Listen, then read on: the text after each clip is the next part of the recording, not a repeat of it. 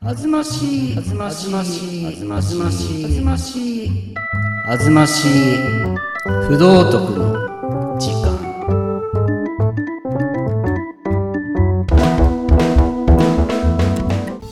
はい、ということでございましてですね。はい。今回も始まりました「あずましい不道徳の時間」ということでございまして、えー今回は第10 11回目でございますか？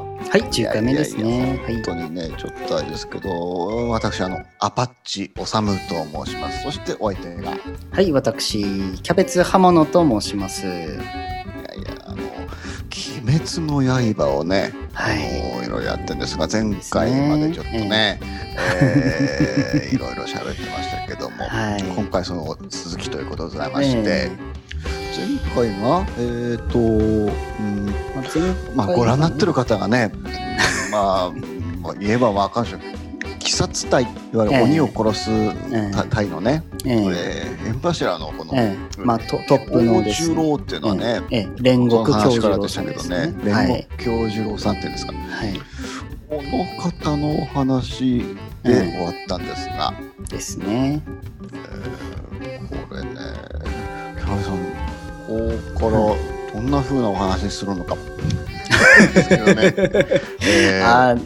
前回前前々回9回目か。9回目であの炭治郎と鬼、まあ、人間と鬼の、まあ、対立みたいな話で。あの、たね。あの、えー。まあ人間側は利他的であの鬼は利己的にわがままにうん。自分の欲望のままにっていううん。対立で話したんだけどまあうん。あのー映画でもその対比がやっぱり描かれててでそれがその縁柱の煉獄京次郎とその鬼の赤座っていう風にまあ、うんうん、対比的になるんだけどうん鬼とねうん。人間いわゆるその主人公側とね、こう、はい。まあいわゆるまあまあ対立っていうのがあると思うんですが、これのねそのうんいわゆるその現代にこう置き換えられる部分もなんかあるような気がするとかあああるんですけどね。まあ前回ね、あの言ったと思う前回前々回か。まあだけどまああの鬼っていうのがままメタファーとして現代人を表してると。うん、そうですね。うん。言いましたね。言いましたね、えー。まあ欲望にうん。赴くままに生きているような状況とか、ううん。んまあそういううんううんん。描かれてるな描かれてるだ中では、うん。えー鬼っていうのは結局、うん親玉がいいるんでしょ、俺はあそうそうそう,、そう。改めて言いますけど私見てないんですよ。あそうそう見てない。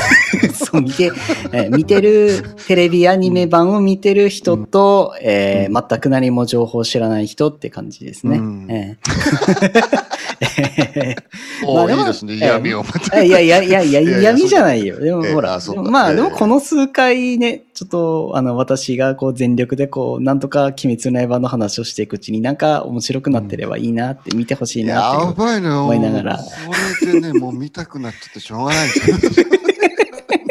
ですそのいわゆるその、はい。この「鬼滅の刃」っていう作品がはい。どれぐらいその現代にね、はい。その流行る理由があるかっていうのと、そのどれだけの批評性があるかっていう部分をやっぱりこうわけですよ。ああ、そうですよね。うん。やっぱその鬼が鬼になるっていうのも、やっぱりただ、あの悪役だからっていうふうに描かれてんじゃなくて、そのなんか、うん。その人間が鬼になるっていう話だったのね。ああ、そっうんかそっか。そう。っだからないいろんなな理由があってね。うんうんうんだからその、うん鬼には鬼になる。それぞれの、まあ、理屈があるわけ。うん。うん、まあテレビ版だと、うん、えっ、と、ルイって鬼が出てくるんだけど、えっ、と、まあ、あの、ネタバレしないようには話したいんだけど、うん、まあ、うんと、すごく言うと、あの、ものすごく簡単に言うと、まあ、両両親に、まあ、捨てられて、なんかほとんど、ううん。ん、まあちょ、ちょっと言葉にあれ語弊があるところもあるけど、まあ、結果的に捨てられる形で、で、あの、まあ、結果的に、その、うん、うん、えっと、鬼を、あの、体が弱くて、そのルイって鬼がね。で、うん。あの、その、うん、弱かったのが、なんか、あれで、あの、あの、その時に鬼仏寺無惨っていう、その鬼の親玉がいるんだけど、えー。うん、その鬼に、まあ、の血を受けて、まあ、鬼になって、まあ、体は丈夫になるんだけど、まあ、両親から、その、うん、まあ、なんか、あの、鬼になったってことで、あの、もう、避けられちゃって、で、それで、まあ、両親とも殺してしまって、あーそう、えーこういう、そう、うん、そう。こういう悲しい話があえーっとね、そう、ああ、これネタバレだよな。ね。すいません。いや、まあ、いやこれを喋んないとちょっと、あーちょっとねあの部分もこっちあるからね。そう。この話にそう、こうん、そう、鬼には鬼になる理屈があるって言っちゃったもんだから、そうなるんだけど、まあ、そういうふうに鬼ごとに人間の頃のトラウマがあるわけ。だから、ですよね、うんそういうことなんですもんね。う。ん、だから、そう、うん、そう、だから人間社会でそういうふうに、まあ、いろんな形でつまはじきにされているうん。やつが、その鬼に誘われて鬼になるっていう。うん。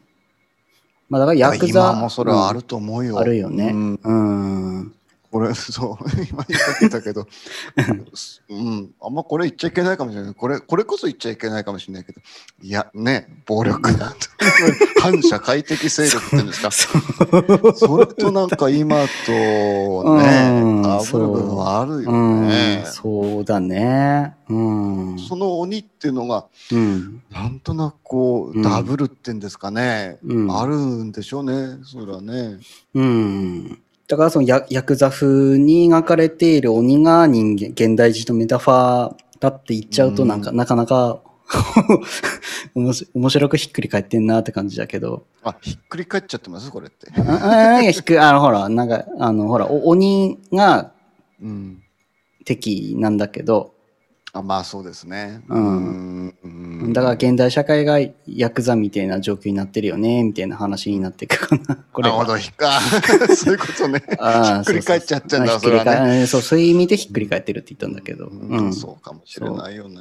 うん。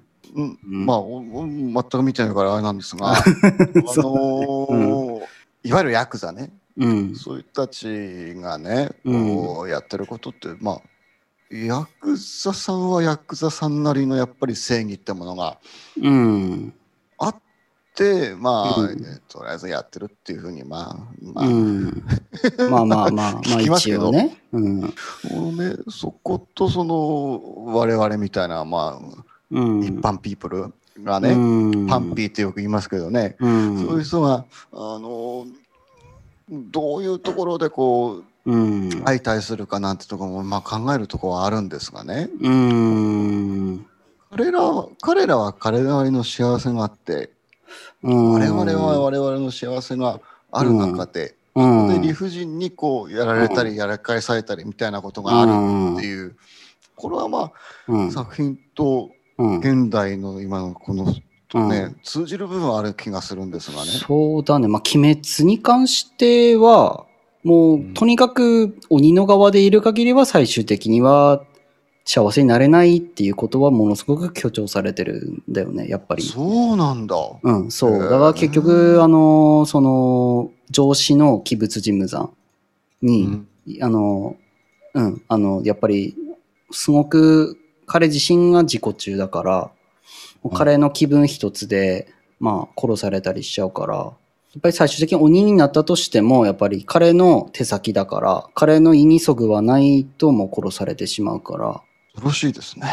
うん、まあ、まあ、まあ、うん、へうん、ーもうとんでもない上司のもとに来てしまったみたいな、まあ、ブラック、ブラックな、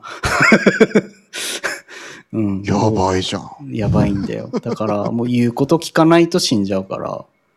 そうか、そこからね。うん、そう、ついでに言うとその上司の名前を喋ると死ぬんだよ。いや、俺、喋れないですね。あの、あのまあ、うん、そう。だから自分の正体を知られちゃいけないから、その鬼物チームさんがね。へえ、うん、だから、うん、だから人間社会に溶け込んでるんだけど、その鬼物地さんがね。うん。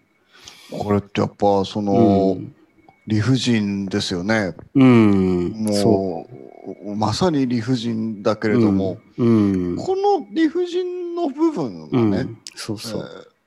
どういうふうに今後なっていくのかっていう部分。どういう風になっていくか。次回、次回。次回。秘密。